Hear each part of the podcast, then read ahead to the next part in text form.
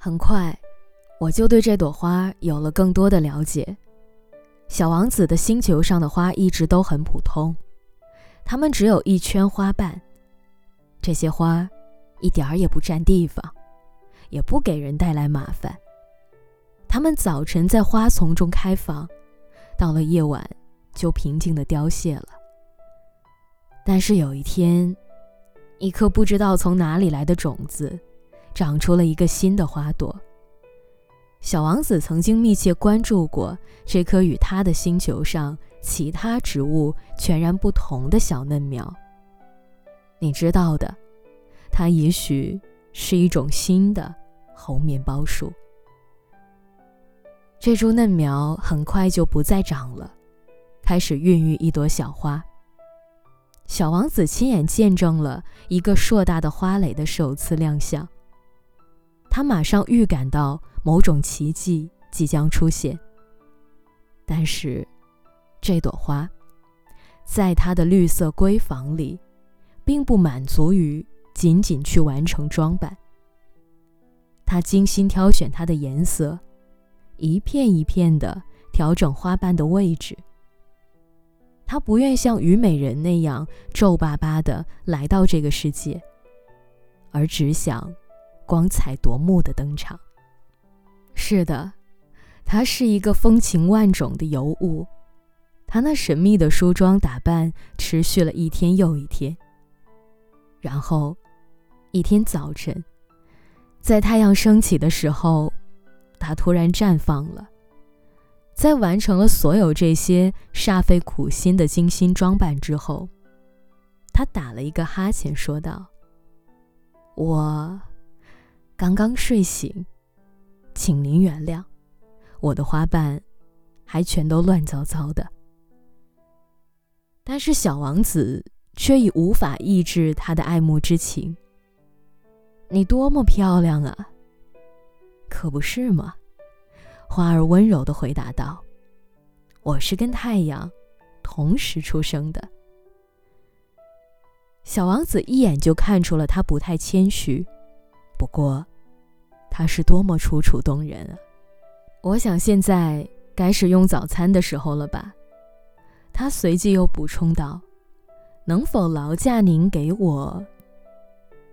小王子感到很不好意思，起身去找。装着清水的喷壶，就这样，他照料起这朵花来。而这朵花，也很快就开始用他的虚荣心来折磨他。说实话，这是一个有些棘手的问题。比如有一天，当谈到他身上长的四根刺时，他对小王子说：“让老虎带着他们的爪子来试试吧。”在我的星球上没有老虎，小王子反对道。而且老虎无论如何也不会吃草。我不是一棵草，花柔声的回应。真对不起，我一点儿也不怕老虎。他接着说，但是我挺害怕穿堂风。我想，你应该没为我准备屏风吧。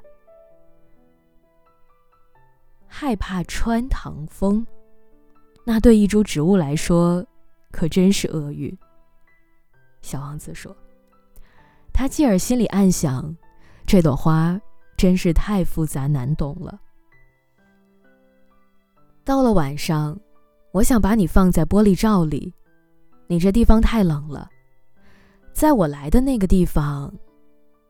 说到这儿，他打住不说了。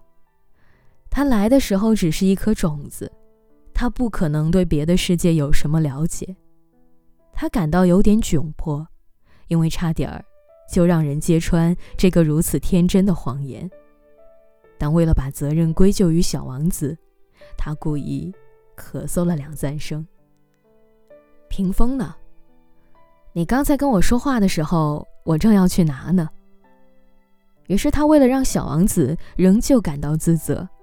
又迫使自己咳嗽了几声。因此，尽管小王子因为爱而对他心怀善意，但他很快就不再相信他了。他把那些无关紧要的话太当真了，这让他很不开心。我本不该听他的话的。有一天，他向我吐露了心声。他说：“永远不要相信花儿的话，我们只要观赏它们，闻闻花香就行了。我的那朵花，让我的整个星球都充满芳香，可我却不知道。”该怎样去享受它的优美？那件老虎爪子的事令我烦恼不已。其实，这本应该让我的心中充满温情和怜悯。他继续坦言道：“事实上，我那时什么也不懂。我应该根据行为而不是话语来进行判断。他给我带来了芳香和光彩，我真不应该。”从他身边跑掉。我本应该猜到，他那些差劲的小花招背后隐藏了多少柔情。花儿，是多么自相矛盾啊！但是我当时太年轻了，不懂得如何去爱他。